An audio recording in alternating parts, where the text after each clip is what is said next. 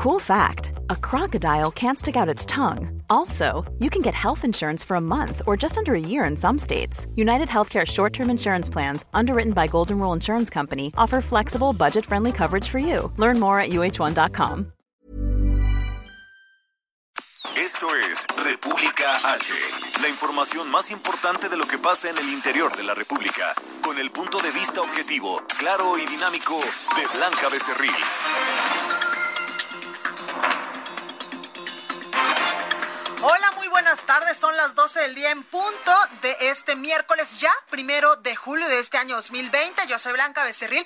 Esto es República H. Por supuesto que yo lo invito a que se quede conmigo porque en los próximos minutos le voy a dar toda la información más importante generada hasta el momento para que usted esté bien, bien informado de lo que ha ocurrido en las últimas horas en el territorio nacional sobre el tema, por supuesto, del coronavirus, eh, de estas reaperturas económicas que paulatinamente, poco a poquito, estamos realizando aquí en la Ciudad de México y también en muchos otros estados del país. Eh, también hay información importante en materia de seguridad y por supuesto, eh, pues la información del día es que hoy el presidente de México, Andrés Manuel López Obrador, cumple dos años de su triunfo electoral, donde pues a todos los, los mexicanos en aquel eh, momento, en el 2018, salimos a las urnas a emitir nuestro sufragio, nuestro voto y pues una gran mayoría de mexicanos le dieron el triunfo al presidente de México, Andrés Manuel López Obrador. Hoy el presidente presidente previsto a las 5 de la tarde dar un informe de cómo ha ido pues estos dos primeros años de su gobierno al frente de la República Mexicana.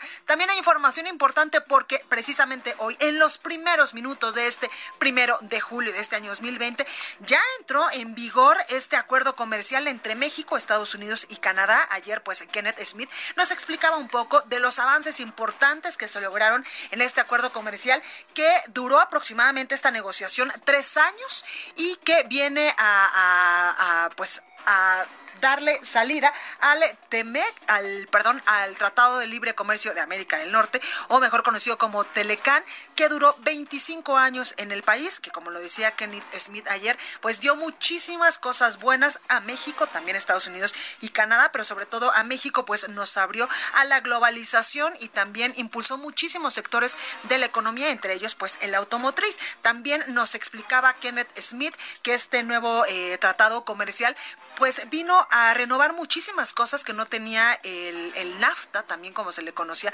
al pasado tratado comercial que se eh, pues palomeó en el en 1994, 1995, que es este tema de la ciberseguridad, del comercio electrónico, de las telecomunicaciones que evidentemente hace 25 años pues no estaban tan avanzadas como las tenemos hoy en día en el mundo. Hay muchos muchas eh, cosas todavía que trabajar, decía ayer también Kenneth Smith sobre este tratado comercial comercial pero hay importantes, importantes avances y sobre esto, pues también el presidente de México, Andrés Manuel López Obrador, ha dicho que va a visitar a su homólogo allá en Estados Unidos, a Donald Trump, y esto va a ser, ya tenemos fecha, el 8 y 9 de julio va a estar el presidente López Obrador allá en Estados Unidos. Evidentemente, pues ha, eh, pues despertado muchísimas, eh, pues muchísimas opiniones a favor y en contra de esta visita del presidente López Obrador a la Unión Americana. Otros dicen que no es buen momento porque pues Estados Unidos está ya a unos meses de la elección presidencial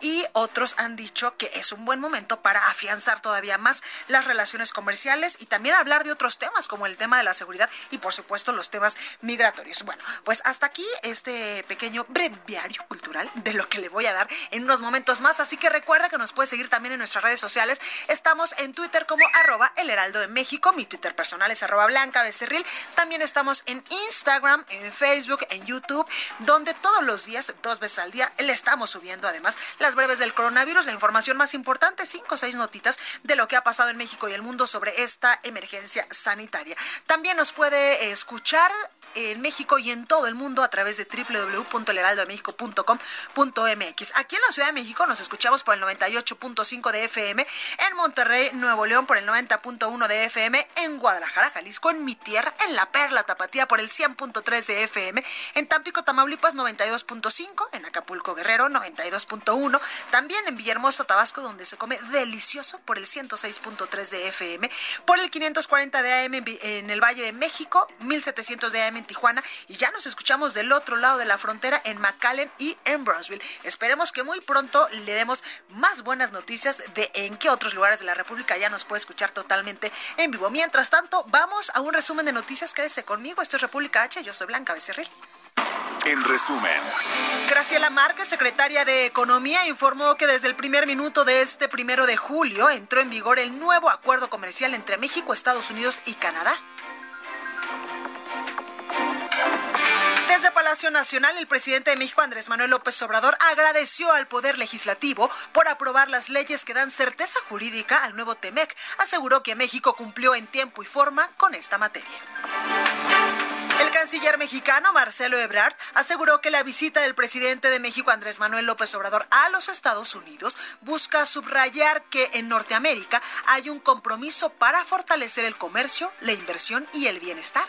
¿Cuál es el objetivo entonces para concluir de esa visita? ¿Es una visita para qué? Primero, porque tenemos que subrayar para todas y todos, inversionistas, instituciones financieras, pero también para el ámbito internacional en general, que hay un compromiso en Norteamérica para fortalecer el comercio, la inversión y el bienestar, subrayo el bienestar, entre México, Estados Unidos y Canadá. Y un mensaje muy importante para todas y todos nosotros. El día de hoy no solo entra en vigor un tratado, sino iniciamos una presencia muy relevante de México para la inversión, el empleo y el crecimiento económico. Ese es el objetivo.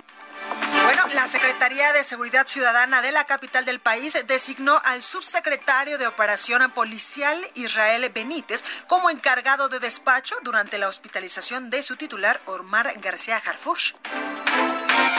Gobierno de la Ciudad de México amplió hasta el próximo 31 de julio el plazo para cumplir el pago de refrendo 2020, a fin de obtener la condonación del 100% de la tenencia vehicular. Rabindranath Salazar, subsecretario de Desarrollo Democrático, Participación Social y Asuntos Religiosos, informó que dio positivo a COVID-19. El 22 de junio pasado, el funcionario sostuvo una reunión con el presidente de México, Andrés Manuel López Obrador. La Secretaría de Salud a nivel federal informó que en México ya hay 226.089 casos confirmados de coronavirus y 27.767 muertes. El conteo de la Universidad Johns Hopkins de los Estados Unidos reporta que hoy en todo el mundo hay 10.498.000 casos y más de 511.000 decesos. La nota del día.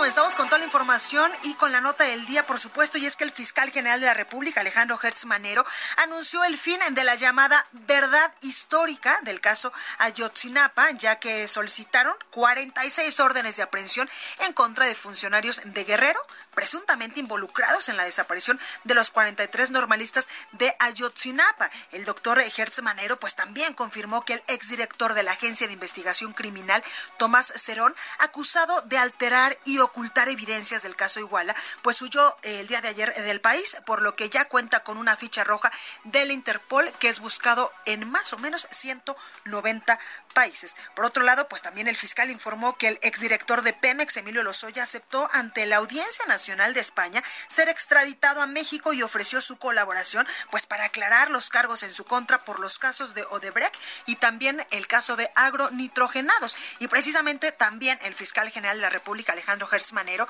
dijo que iniciará ya una investigación para aclarar también las irregularidades en el cateo que derivó en la captura de familiares de José Antonio Yepes, alias El Marro, allá en Guanajuato. Aseguró que la Fiscalía General de la República no podía asumir las diligencias que no llevó a cabo y con las que no estaba de acuerdo, pues la Fiscalía de Guanajuato inició el operativo el pasado 20 de junio con base en una orden de cateo para la búsqueda de un auto con reporte de robo. Es parte de lo que ayer platicábamos con Sofía Agüet, quien es eh, pues eh, la, comisionada encargada de la seguridad allá en Guanajuato. También el fiscal general de la República reveló que el delegado de la eh, Fiscalía General en Guanajuato dijo a representantes de la Fiscalía de Guanajuato que no podía asumir diligencias que no son del foro federal, como era el caso del narcomenudeo que se pretendía imputar. Y esto, eh, pues también cobró relevancia en la conferencia matutina del presidente Andrés Manuel López Obrador, estas declaraciones del fiscal general de la República, Alejandro Hertz Manero, sobre esta investigación para aclarar, pues, la detención de los familiares de la mamá, de eh, la prima y de la hermana de El Marro allá en Guanajuato el pasado fin de semana, y también sobre el caso Ayotzinapa y los casos de Odebrecht. En ello, eh, pues el presidente López Obrador en su conferencia matutina de este día, allá en Palacio Nacional, reconoció al fiscal general de la República, Alejandro Gertz Manero, por su trabajo sobre estos tres casos. Escucha. Alejandro Gertz Manero, le tengo confianza. Aprovecho para felicitarlo por lo que dio a conocer el día de ayer. Dos cosas muy importantes. El que se está esclareciendo lo de los jóvenes desaparecidos de Ayotzinapa el día de ayer es el anuncio de que acepta la extradición el señor Lozoya y que está dispuesto, según las palabras del fiscal, a dar a conocer todo lo que sucedió con relación a los sobornos de Odebrecht, todo el dinero que se repartió. Eso no lo dijo él, el fiscal, eso lo digo yo bueno, y sobre este caso de Lozoya, el exdirector de Pemex, sobre los casos de Odebrecht y también de agronitrogenados, dicen por ahí que muchos priistas pues ya se están poniendo a temblar porque posiblemente en esta eh, pues en esta llegada a nuestro país del exdirector de Pemex podría hablar sobre cómo se llevó a cabo pues este tema del caso Odebrecht y también de la compra de esta empresa chatarra, de esta fábrica chatarra de agronitrogenados. Bueno, por otro lado, el presidente llamó a las autoridades de Guanajuato a realizar una limpia en todo el sistema de justicia y también, por supuesto, en las instituciones del Estado, ya que considera grave la situación de violencia que atraviesa la entidad, que pues evidentemente se agravó en estos días con la detención y después la liberación de estos familiares de El Marro, que usted se acuerda que pues el lunes incluso pues mataron a uno de los abogados de los defensores de la familia del Marro. Escuche. Están mal las cosas en Guanajuato en cuanto a la impartición de justicia y sobre todo impera la violencia en el Estado. Yo les he comentado que de todos los homicidios, que se cometen en el país, del 15 al 18% se llevan a cabo en Guanajuato. Entonces se dan casos como estas detenciones y luego que jueces liberan a los presuntos delincuentes, de modo que tiene que llevar a cabo una limpia y lo tienen que hacer las propias autoridades de Guanajuato. Recorrido por el país. Vámonos hasta Guadalajara, Jalisco, con nuestra compañera Mayeli Mariscal. Y es que esta mañana en diversos puntos de ingreso y en las calles se, se, notó pues ya la presencia de militares y de la Guardia Nacional, lo cual evidentemente generó inquietud entre los habitantes de la zona metropolitana de Guadalajara. Cuéntanos, Mayeli, ¿cómo está esta situación? Hola, ¿qué tal Blanca? Muy buen día, buen día también a todos los radioescuchas. Así es, esta mañana a través de las redes sociales, eh, pues diversos usuarios, habitantes de aquí de la zona metropolitana, estuvieron reportando eh, que en los ingresos a la ciudad, a la ciudad, perdón, y en algunos puntos de la zona metropolitana se notó la presencia de elementos eh, de la Guardia Nacional y también militares, y es que de manera extraoficial se menciona, eh, pues, que el que se realizó un traslado de reos de Puente Grande hacia la base militar de la Mojonera, esta se encuentra en Zapopan, y de ahí se trasladaría algunos reos a alguna prisión federal. No se tiene mayor información todavía, eh, pues hemos estado eh, pues monitoreando y tratando de acceder eh, sobre todo de qué se trató este traslado. Sin embargo, pues algunos puntos en donde se pudo apreciar este este traslado, incluso algunos camiones por ahí veíamos en algún video que se subió a las redes sociales, son la carretera Chapala, el Nodo Revolución, Arco del Milenio, la carretera libre Zapotlanejo y también, por supuesto, la base aérea. Además, eh, pues me gustaría también comentar que la Secretaría de Seguridad del Estado, en coordinación con la Guardia Nacional, eh, justamente realizó revisiones este martes en el centro eh, penitenciario de Puente Grande. Concluyó sin novedades, de acuerdo como lo informó la Secretaría de Seguridad, y es que hay que recordar también que hace aproximadamente seis semanas se registró una riña al interior de Puente Grande que derivó en la muerte de ocho reos, en la cual también se encontraron algunas armas otros artefactos que, bueno, sirvieron para eh, realizar estas eh, pues estas acciones en contra de otros reos. Este operativo se llevó a cabo la, la tarde de este martes y eh, pues la intención era justamente encontrar armas o droga, algún objeto prohibido, sin embargo no hubo decomisos de acuerdo con la Secretaría de Seguridad y comentarte en otra información blanca que la verdad esta mañana pues cayó bastante lluvia, bastante fuerte y sí creó algunos eh, desperfectos, sobre todo autos varados en diversos puntos de la ciudad. Eh, sobre todo hasta estos momentos, pues se reporta en el municipio de Zapopan con bastantes afectaciones en el cruce de Beethoven y Patria, en donde quedaron varados algunos autos, además de que hay árboles caídos. También eh, alguno de ellos es en el punto de nacionalidad y calle organización, en donde, pues bueno, los elementos de protección civil y bomberos de prácticamente todos los municipios de la zona metropolitana todavía se encuentran trabajando para auxiliar a los vehículos y también eh, retirar algunos árboles caídos. Pues ahí lo tenemos. Oye, Mayeli, y en el tema del coronavirus, ¿cómo vamos? Eh, pues justamente el día de hoy el gobierno del estado se estará reuniendo para revisar esta cuestión de la reapertura en los espacios cerrados. Comentarte que el día de ayer se sumaron 399 casos positivos y lamentablemente 30 defunciones. Hasta estos momentos el total acumulado en la entidad son de 2.630 casos positivos y 692 defunciones. Pues ahí lo tenemos, Mayeli. Muchísimas gracias por tu información, como siempre, muy completa. Hasta luego, Blanca. Buen día. Gracias. Bueno, pues eso es lo que pasa allá en Jalisco. Entrevista. Muchísimo gusto saludar en la línea telefónica a Rogelio Jiménez Pons. Él es director general del Fondo Nacional de Fomento al Turismo. Muy buenas tardes. ¿Cómo está? Blanca, buenas tardes, a tus órdenes. Gracias por esta comunicación. Eh, cuéntenos, por favor, un poco sobre este tren Maya. Se ha especulado mucho que incluso pues ya han iniciado las obras de construcción sin los permisos correspondientes, a lo que usted pues ha dicho ya en reiteradas ocasiones que esto no es verdad. Sí, así es. Mira, nosotros desde hace muchos eh, años, como sabes, existe una vía férrea que son 730 kilómetros que van de Palenque hasta la ciudad de Valladolid esta vía férrea hay un derecho de vía. Los primeros trabajos donde tenemos una excepción de por parte de Semarnat es para realizar trabajos de mantenimiento, limpiezas, quitar muchos este, obstáculos que existen actualmente en el derecho de vía. Y para eso se tuvo un permiso para ese tipo de obras. En las obras que se van a realizar, que ya son las cosas nuevas, que ya son ya de mayor impacto, que si hay impacto, que, tuvimos que hacer proyectos para precisamente dimensionar el impacto ambiental que se va a generar. Para eso se hizo manifestación y recientemente puso. Entonces, por un lado se iniciaron obras de, digamos, dentro del derecho de existente, de mantenimiento, reparaciones y cosas de ese tipo. Hay muchas instalaciones a lo largo de la vía, que son este inclusive eh, edificaciones que están ya todas derruidas, abandonadas, todo eso está, se está arreglando. Y para eso se está haciendo uso de un tipo de, de permiso por parte de CERMAC que son los anuencios. Y las cosas ya nuevas, la obra ya grande nueva, sí tiene su estudio ambiental y ese se empezará en unos dos, tres meses. Claro, y es que muchos eh, se han preocupado o han mostrado su inquietud sobre eh, pues el cuidado a la flora y fauna por donde va a pasar este tren Maya en esta parte del país.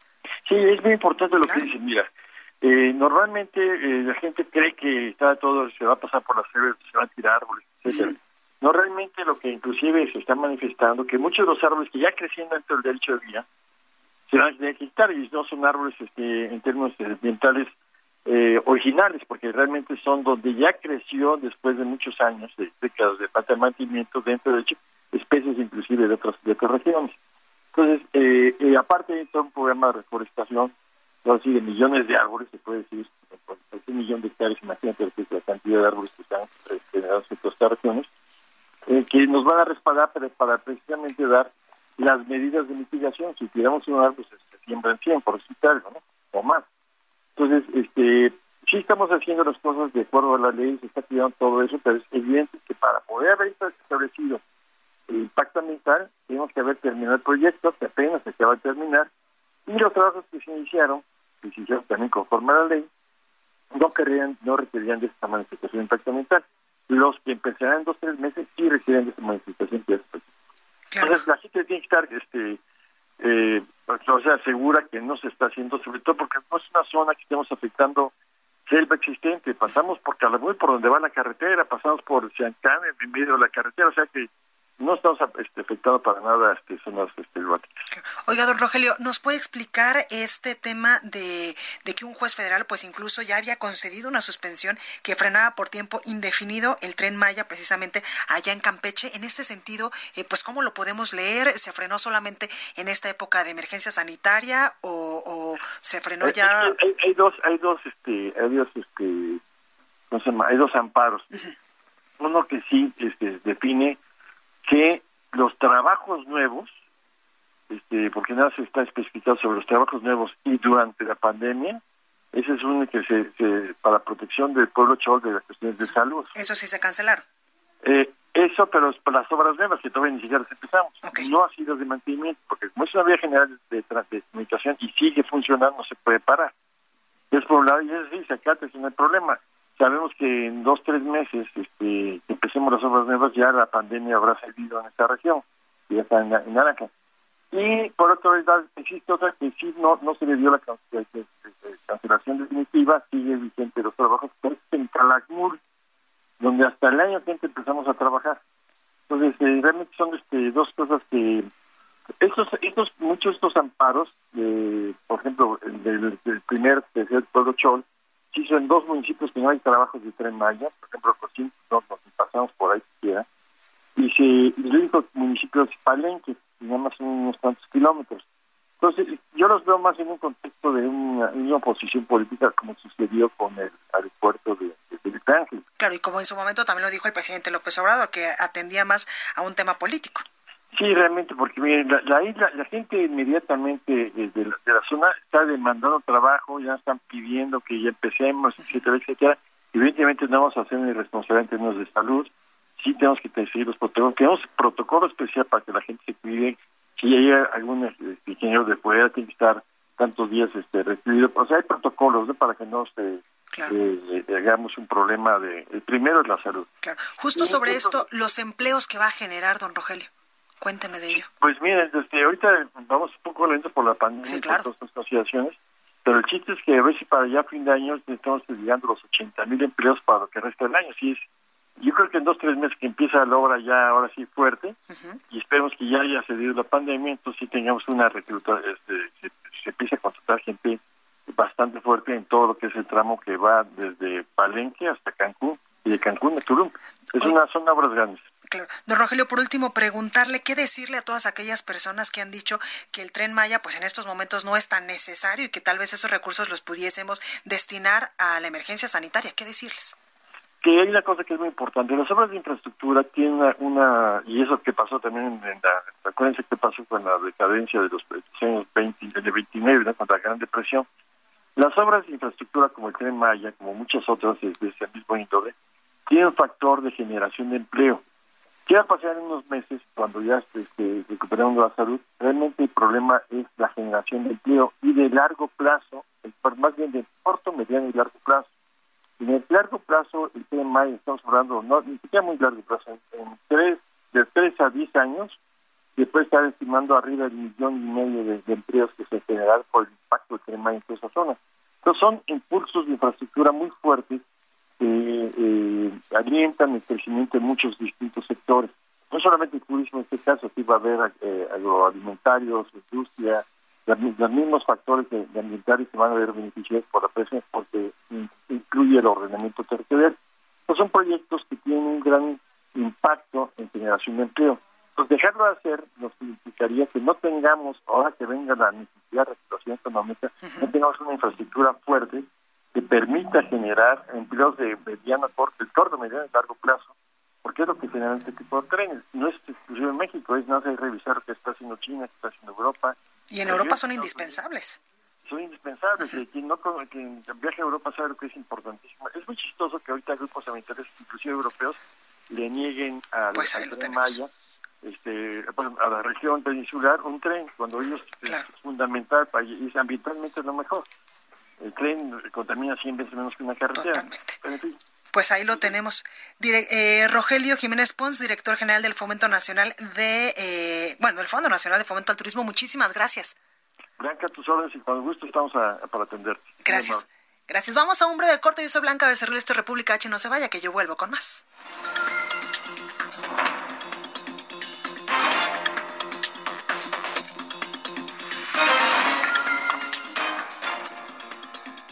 Continúa escuchando a Blanca Becerril con la información más importante de la República en República H. Regresamos. Escucha la H.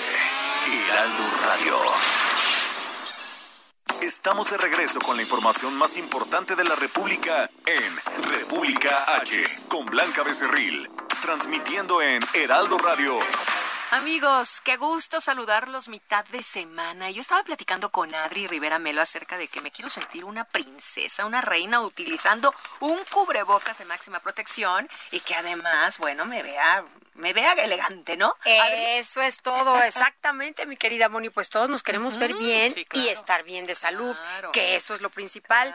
Bueno, pues les traigo una muy buena y una nueva, además. es un gusto presentar la joya de la pandemia, así se le llama al cubrebocas KN100.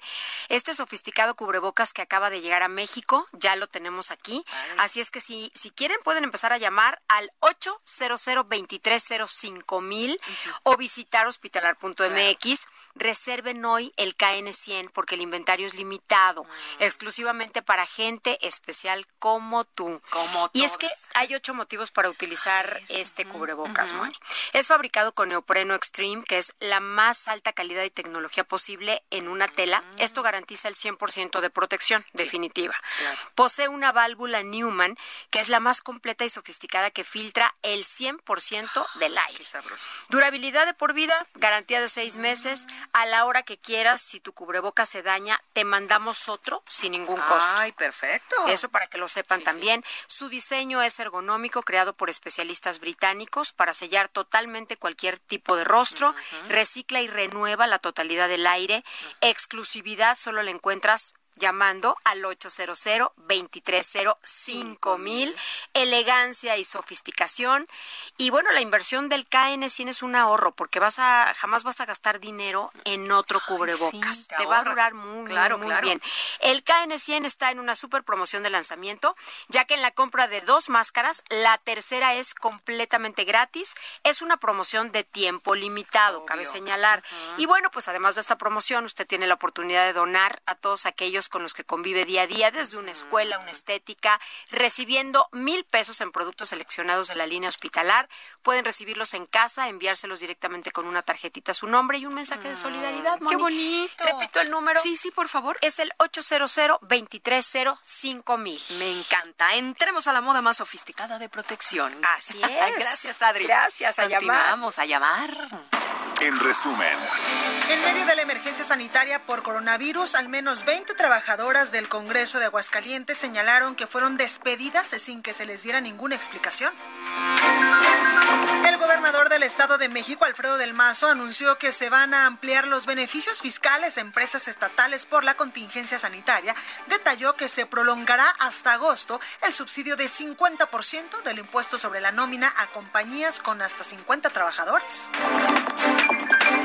A partir del día de hoy, en Coahuila se reabrirán los gimnasios y podrán volver a celebrarse pues estas ceremonias religiosas con un aforo máximo de 25% en cada templo.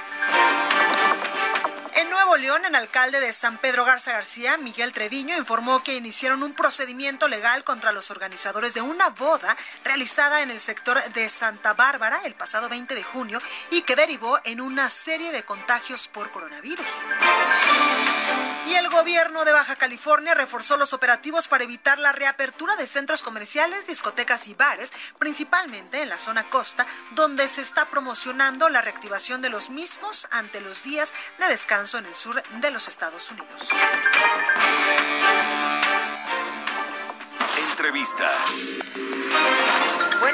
muchísimo gusto saludar en la línea telefónica a Federico Arreola, escritor y también periodista mexicano. Federico, ¿cómo estás? Bien, gracias. ¿Y tú? Muy bien, muchas gracias. Oye, Federico, cuéntanos, hoy se cumplen dos años del triunfo electoral del presidente de México, Andrés Manuel López Obrador, esta segunda alternancia que tiene el país. En un primer momento, pues ya lo vivíamos en el 2000 con eh, pues el expresidente Vicente Fox, donde pues estábamos siendo gobernados durante muchos años por el PRI, después llegó el PAN, nuevamente el PRI y ahora pues tenemos a otro, a un presidente de otro partido político de Morena en el poder y ya lleva dos años partido, el, primer presidente de izquierda y, es, es, correcto lo que dices, es la segunda alternancia del PRI al PAN, luego se la regresaron al PRI y ahí ya no, ya no vale como alternancia. Este, y ahora este gobierna la izquierda y qué bueno, ¿no? Es muy positivo para México que todos los, los partidos gobiernen y la gente tenga la, la oportunidad de elegir y comparar esto solo, esto solo había pasado en un estado, en Baja California Sur, yo creo. ¿Con Rufo? No, en Baja California Sur. Ah. Eh, ahí el, el, el, al PRI le quitó el poder el PRD de izquierda a ah, Leonel Cota, que gente de López Obrador, que eh, trabaja ahí con Alfonso Durazo, es, es uno de los subsecretarios de Durazo. Y después de de Cota volvió a ganar la izquierda y después el PAN, o sea, ahí ha gobernado el PRI, la izquierda y el PAN como, como ahora a nivel nacional. Claro, que ese es un reflejo de la democracia que tenemos. Es normalidad democrática, es un reflejo de la democracia y de la libertad que, que tenemos y, y pues Andrés cumple dos años de haber triunfado aplastantemente. Andrés Manuel este, López Obrador, yo soy muy igualado y le digo Andrés. Este, el, Creo que hoy habrá algún informe que dará el presidente López Obrador. Este, y pues eh, yo tengo mi opinión sobre lo que ha pasado. Claro. El, creo que todos estamos de acuerdo en que estamos viviendo a nivel global la peor crisis sanitaria y económica en los, en los últimos 100 años, o como dijo Angela Merkel hace, no sé si ayer o hoy, en una reunión con Macron, el francés, quizá la peor situación de la historia en, en, muchos sentidos. El mundo está paralizado. El, en México, pues como en el resto de los países, estamos en serios problemas por, por la enfermedad, por el COVID, este, provocado por el virus este del coronavirus o SARS-CoV-2 o no sé cómo le llaman, y la situación económica pues es, es, es terrible, está una recesión como nunca habíamos visto, la, la economía, la nuestra y todas van a, van a caer como nunca desde que hay registros. El, peor incluso, habrá caídas peores que la Gran Depresión del 29 en, Estados Unidos. Y, y, bueno, de eso no, no, no puede haber duda. Objetivamente hablando, estamos ante la peor situación posible. En mi opinión, y podrá ser debatible, pero yo creo tener elementos, dos al menos, para afirmarlo. En mi opinión, en la peor situación posible de nuestro país, tenemos al mejor presidente para enfrentarla, que es López Obrador. Es muy polémico Andrés Manuel, pero es, es muy trabajador, es muy terco, sabe hacer las cosas, no descansa y tiene una idea muy clara de hacia dónde dirigir al país y, qué hacer para enfrentar, pues ahora sí que lo más difícil, que es la, y lo enfrentable, que es la situación económica, el tema sanitario. Híjole, pues este, donde, donde se han abierto las economías porque se pensaba controlado, hay brotes muy fuertes, como en Australia, uno de los países a los que Europa sí se abrió, pero pues igual los, igual dejan de permitir los vuelos desde ahí porque ha habido brotes y los hay en todos lados, pero en la economía Andrés Manuel ha decidido apoyar sobre todo a los más pobres y, y, y dejarnos a los demás, los que podemos, rascarnos con nuestras propias uñas. Y yo creo que es lo lo más recomendable porque, por ejemplo, el Consejo Coordinador Empresarial pedía apoyos a las empresas desde hace tres meses, si se hubiese apoyado a las empresas desde hace tres meses y, la economía todavía cerrada, apenas abriendo en la Ciudad de México y con muchas precauciones y con la posibilidad de volver a cerrar, pues estarían ya pidiendo nuevos apoyos y es cuento de nunca acabar. Los empresarios tienen ahorros, es el momento de que los saquen e inviertan. Yo decía hoy en un artículo en SDP Noticias, me preguntaba que por qué el presidente más querido es el más atacado. Yo así lo veo. Y además el presidente también lo ha dicho, ha dicho, soy el presidente más atacado en los últimos 100 años. Pues es que como le, hay, hay, hay mucha libertad y a nadie se le dice nada, estamos acostumbrados a que desde el poder siempre respinguen porque con lo que uno escribe. Claro, o nos nadie se le dice nada. Sí. Y como y como la verdad también hay que decirla, este ya no hay dinero de publicidad así en las enormes cantidades que se gastaron, por lo menos en los sexenios de Peña y Calderón. Desde Fox empezó el derroche brutal en, publicidad a los medios. Eh, y a los, a los medios, y deja todos los medios, a los periodistas directamente. El, cosa que no debió haber ocurrido nunca. Apoyar empresas, pues, o anunciarse en empresas puede ser, pero ya dar dinero directamente a los columnistas y eso, pues no estaba bien. Entonces, se le critica, se le cuestiona bastante a Andrés Manuel, muchísimo, pero al mismo tiempo es muchísima la gente que lo quiere. Hoy el país de España publica una encuesta en la que dice que Andrés Manuel tiene una aceptación del 68%. Es, es muchísimo, nosotros hemos hecho encuestas desde que ganó la elección y siempre lo hemos traído por ahí del 70, 73, 69. El país hoy lo trae en 68, ese es el dato que yo creo que es correcto. Tuvo una votación histórica, mucha gente lo quiere, lo sabemos. El, no se puede negar. ¿Por qué lo quieren?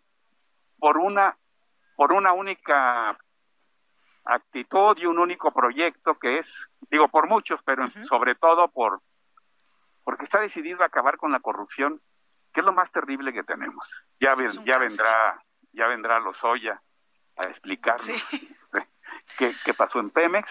Claro. Y por qué la gente y por qué se le ataca lo, tanto a López Obrador, en, sobre todo, no solo en los medios. Acabamos de ver una agresión a balazos contra Carfuch, el, el secretario de Seguridad de la Ciudad de México, el hay presiones de agencias financieras internacionales muy duras que quieren quieren doblegar a este gobierno o hacerlo cambiar de proyecto. Y, bueno el ataque mediático el ataque en las redes hay mucha calumnia hay mucha hay mucha mentira. ¿por qué se le ataca? por lo mismo por estar combatiendo la corrupción. Porque está tocando intereses claro ¿por qué se le quiere? porque está tocando intereses corruptos ¿por qué se le ataca? porque está tocando intereses corruptos. Ya el reto de Andrés Manuel será resolver el problema y, y pues seguir gobernando y hacer lo que tiene que hacer en, en un contexto muy difícil, sanitario, económico brutalmente difícil, y en medio de, de una muy sana libertad que se traduce en mucha crítica en los medios, cosa que es positiva, el hay, hay excesos, en mi opinión, muchos excesos en, muchas columnas políticas. No me gusta que se siembre pánico como hoy Riva Palacio y Loret en el Financiero y el Universal respectivamente, diciendo que va a haber más atentados a Harfuch o a no sé quién. Pues eso no, no, no es sano. El, pero el ambiente de libertades pues es bienvenido y positivo. Hay otros ataques, ya no son tan, tan leales del crimen organizado, de, grupos de interés muy poderosos. Bueno, pues en ese contexto de dos crisis terribles y de mucha incomprensión y de muchos ataques, pues a este gobierno le corresponde seguir combatiendo la corrupción y hacer lo correcto. Yo sí creo que ha habido errores que deben rectificarse, el, pero en general ojalá mantengan el, el rumbo que ha sido el de el de combatir la, la corrupción hasta sus últimas consecuencias, pues, ¿no? Ahí lo tenemos. Federico Arreola, periodista y escritor, muchísimas gracias por esta comunicación para República H. Muchas gracias a ti. Gracias y mucha suerte. Cuídate mucho que el coronavirus todavía nos va a dar mucha batalla aquí en territorio nacional. Yo creo que sí, va a seguir dando el coronavirus. Yo ando en la calle con mi tapabocas, pero estoy viendo a una señora que no lo trae. No, bueno, pues repréndela. no, no. Dices, no, eso no es mi si igual, igual ya se contagió, mejor ni me acerco. Tú muy bien, tú muy bien. Federico, muchas gracias hasta luego. Hasta luego.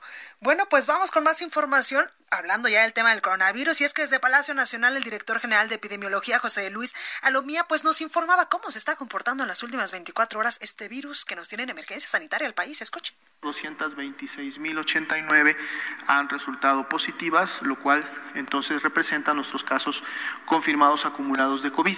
Dentro de este grupo de, personas que han sido confirmadas a la enfermedad se encuentran también las lamentables 27.769 personas que han perdido la vida a consecuencia de las complicaciones de la enfermedad. Bueno, y por supuesto que el coronavirus ha sido el tema del que hemos estado hablando durante muchísimos meses y en México más de 40 millones de usuarios de Facebook en nuestro país hablan precisamente del COVID-19. Atahualpa Garibay desde Baja California nos tiene los detalles. Atahualpa, adelante. Buenos días, Blanca. Buenos días a la audiencia de República H para comentar que a tres meses de la pandemia por el COVID-19 en México, más de 40 millones de usuarios de Facebook hablan del coronavirus. En tanto, el confinamiento llevó a las personas a compartir su tiempo sobre temas como Netflix y restaurantes. El informe de monitoreo de la agencia baja californiana Business Thinking, realizado al 25 de junio anterior, informa que en México hay 85 millones de usuarios de Facebook, los cuales son personas mayores a los 18 años de edad. Se trata de 42 millones de hombres y 43 millones de mujeres. De ese total, 40 millones de usuarios hablan de la pandemia, 33 millones de mexicanos hablan de salud, 44 millones de usuarios sobre medicina, 37 millones sobre la plataforma Netflix, 26 millones de ciudadanos sobre el presidente López Obrador y 44 millones de mexicanos hablan en sus redes sociales sobre restaurantes y comida. El mismo reporte revela que la red social Twitter creció de 6 a 9 millones en estos tres meses de pandemia en México. La red social Instagram cuenta con 27 millones de usuarios en México. De los 28 millones de usuarios de la red social más usada en el mundo, 84 de ellos utilizan sus teléfonos celulares, de acuerdo al mismo reporte.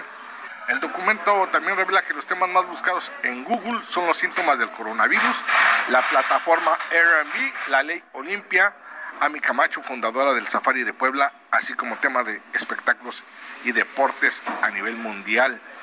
Desde Baja California para República Che, Atahualpa Garibay. Muchas gracias, Atahualpa. Bueno, pues continuamos con más información. El análisis. Y me da mucho gusto saludar de nueva cuenta a Arturo Ávila. Él es presidente de IBN, también de V Analytics y experto, por supuesto, en seguridad nacional por la Universidad de Harvard. Arturo, ¿cómo estás?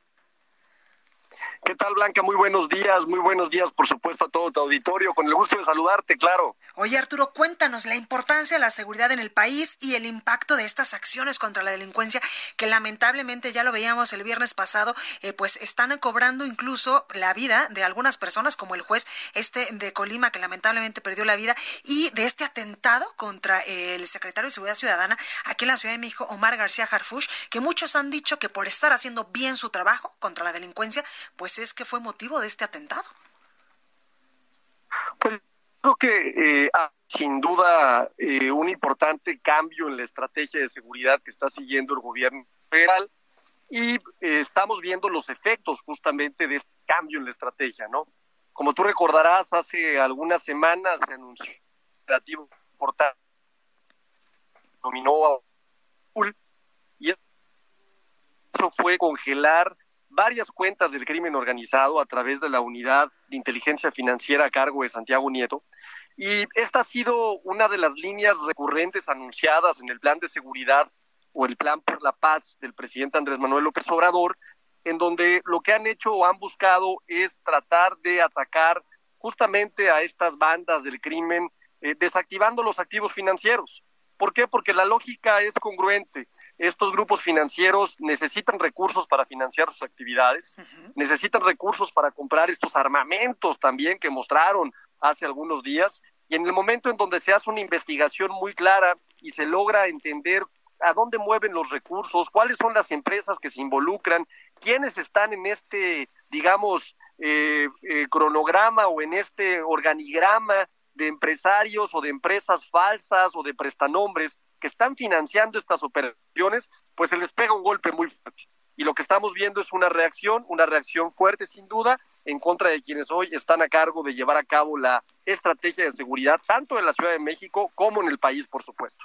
Oye, eh, Arturo, tú le sabes mucho a este tema de seguridad, ya lo hemos notado en tus intervenciones, y también le sabes mucho al tema de los blindajes. ¿Qué fue lo que le salvó la vida a Omar García Harfush? ¿Fue el blindaje de su camioneta, la acción de sus escoltas? ¿Qué fue lo que, lo que le salvó la vida? Pues mira, yo he dicho esto varias veces, Blanca, y me parece un tema bien importante mencionarlo. Son varios factores, no se puede hablar de un solo factor.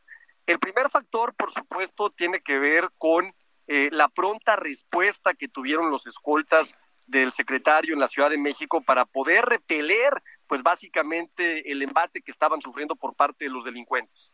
El segundo punto muy importante tiene que ver también, pues, con el hecho de que los escoltas y amigos de Omar García Garfush eh, pues pusieron su vida, fueron unos verdaderos héroes, protegieron al secretario y en cumplimiento de su labor, pues lamentablemente perdieron su vida y creo que hay que hacer una, una mención honorable a estas personas que dieron su vida en el cumplimiento de sus labores. El tercer elemento importante también tiene que ver con que la ruta donde se planeó el atentado es una ruta muy transitada y de fácil acceso. En consecuencia, es muy rápida la posible acción o la posible reacción que pueden tener los, eh, la policía capitalina para poder repeler lo que en ese momento estaba sucediendo y por supuesto no podemos descartar el blindaje. Sin duda, Blanca, si no hubiera habido un vehículo blindado, hoy estaríamos hablando de una enorme tragedia, hoy estaríamos hablando de un secretario de Seguridad Pública una ciudad tan importante como lo es la del Distrito Federal o el gobierno de la Ciudad de México, sin vida y estaríamos hablando de un número más importante de personas que hubieran perdido la vida. El blindaje logró funcionar como un escudo, no solamente para el secretario, también para las personas que venían escoltándolo. Y si bien es cierto, como todos lo sabemos, que fue penetrado, pues sí fue penetrado por un número muy importante de impactos de bala que eran contra blindaje, que estaban diseñados para penetrar el blindaje. Pero muchos de los, claro, pero muchos de los otros impactos se quedaron en el vehículo. Entonces, fue la suma de estos cuatro factores y yo también le agrego uno más, Blanca, pues por supuesto la voluntad de Dios, ¿no? Porque hay que tener también un poquito de, de, creencia en este tipo de cuestiones. Diría mi abuela, cuando no te toca, no te toca. Así es, Blanca, así es. Entonces, toda esta suma de factores eh, nos dan, por supuesto, como resultado que hoy el secretario esté con vida. Eh, lamentablemente hubo fallecidos, peor aún la eh, señora que iba caminando en la calle y que lamentablemente sin deberla ni temerla perdió vida. Pero bueno, este, al final de cuentas fue la combinación de todos estos factores. Oye Arturo, ¿cómo no caer en intimidaciones cuando se está aplicando la ley a los delincuentes, por ejemplo? Yo creo que el gobierno debe seguir con las acciones que ha mostrado hasta este momento, el tema de seguir con la estrategia del financiero es algo muy importante para desactivar el control de las bandas del crimen organizado. Eh, y yo creo que, eh, a ver, el, hecho de lo que se mostró, eh, a mí me da la impresión de que es un acto más desesperado que un acto planeado. me da la impresión de que pretendía dar un mensaje y también me da la impresión de que al momento de haber formulado este ataque, muchos de ellos iban a ser detenidos. No hay forma de pensar que en una ciudad como la Ciudad de México, que está llena de cámaras de seguridad, no iban a ser detenidos los delincuentes. Ahí está la frente al gobierno también. Eh, sin duda, yo creo que era un mensaje muy claro, eh, el mensaje está recibido, creo que lamentablemente eh, mal por el crimen organizado, nosotros hemos visto cómo el presidente de la República, incluso de una forma muy coloquial, ha dicho, señores, vamos a abrazarnos, no a darnos de balazos, señores, los voy a acusar con sus mamás. Y la gente en algunos sectores lo ha tomado burlesco, pero yo pienso que era un mensaje también para invitar justamente a los grupos criminales a que disminuyeran, por supuesto, la violencia, que disminuyeran, que salieran de este tipo de actividades. Creo que no ha sido posible y ahora va a ser muy importante ver cómo va el gobierno federal, que en mi opinión, como experto en seguridad nacional, tiene que seguir haciendo lo que ha venido haciendo, que es responder con el canal cumplimiento a la ley y con toda la fuerza del Estado. Pues ahí lo tenemos, Arturo Ávila, presidente del IBN, vía Analytics y experto en seguridad nacional. Usted lo acaba de escuchar por Harvard. Muchas gracias, Arturo, por esta comunicación. Muchísimas gracias, como siempre, con el gusto de saludarte a ti y a tu auditorio. Muchos saludos. Igualmente. Bueno, pues hasta aquí este espacio informativo. Yo soy Blanca Becerril, esto fue República H. Yo lo espero en punto a las 12 del día, el día de mañana. Por favor, de todo corazón, cuídese mucho, acuérdese, estamos todavía en esta emergencia sanitaria y no podemos bajar la guardia, no podemos dejar de eh, pues aplicar estos protocolos en materia de seguridad y en materia de salud que hemos estado aplicando durante todos estas, eh, estos meses y estas semanas. Así que de corazón, cuídese mucho. Yo lo espero aquí el día de mañana en punto de las 12.